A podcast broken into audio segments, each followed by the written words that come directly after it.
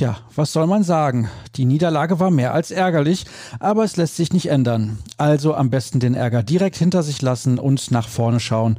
Zum Beispiel auf die Infos von BVB Kompakt, präsentiert von Zurbrüggen. Alles für ein gutes Zuhause. Schaut vorbei auf zurbrüggen.de. Ich bin Sascha Staat und los geht's mit unserem schwarz-gelben Infoformat. Wie bereits erwähnt, die knappe 2 zu 3 Niederlage im Supercup gegen die Bayern war vermeidbar. Denn nach Gegentoren von Tolisso und Müller war bereits das Schlimmste zu befürchten. Aber die Favre 11 kämpfte sich durch Treffer von Brandt und Horland in die Partie zurück. Der Norweger hatte sogar die Führung auf dem Fuß. Am Ende jubelte aber der Rekordmeister, weil Josa Kimmich in der 82. Minute seinen eigenen Abpraller zum Endstand verwertete.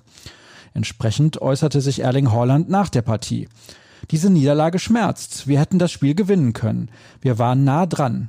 Das ist dann eben noch der Unterschied zwischen der wohl besten Mannschaft der Welt und uns.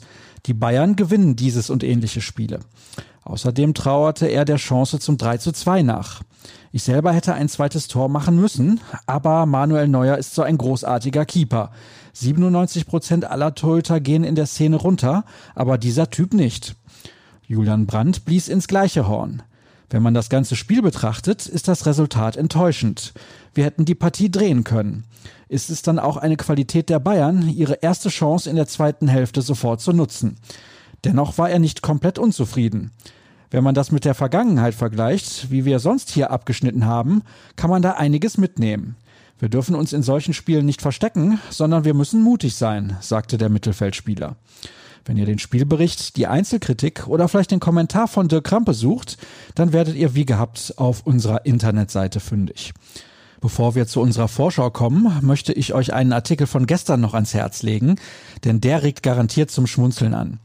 Der Kollege Gary Cotterill war extra aus England nach Dortmund geflogen, um für Sky UK über das Unmögliche zu berichten.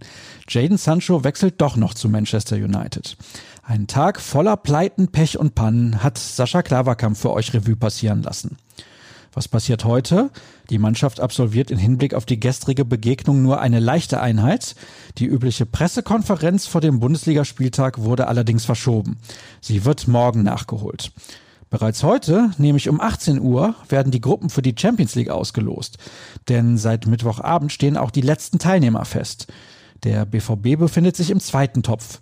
Eine eher machbare Gruppe mit Zenit St. Petersburg, Olympiakos Piraeus und dem Club Brügge ist genauso möglich wie eine Gruppe mit dem FC Liverpool, Inter Mailand und Olympique Marseille.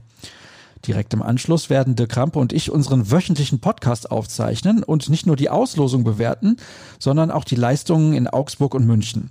Die Sendung sollte noch vor Mitternacht online sein.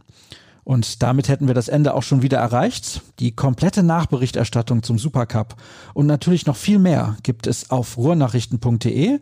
Bei Twitter findet ihr uns unter rnbvb und mich unter Start. Ich bin mir sicher, dass wir uns am späten Abend in unserem Podcast wiederhören. Also bis dann. Tschüss.